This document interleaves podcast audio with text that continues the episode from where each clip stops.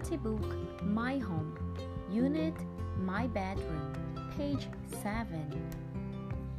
Blanket, lamp, bed, alarm, table, dresser, wardrobe, clock, pillow, hanger, toys, mirror thank you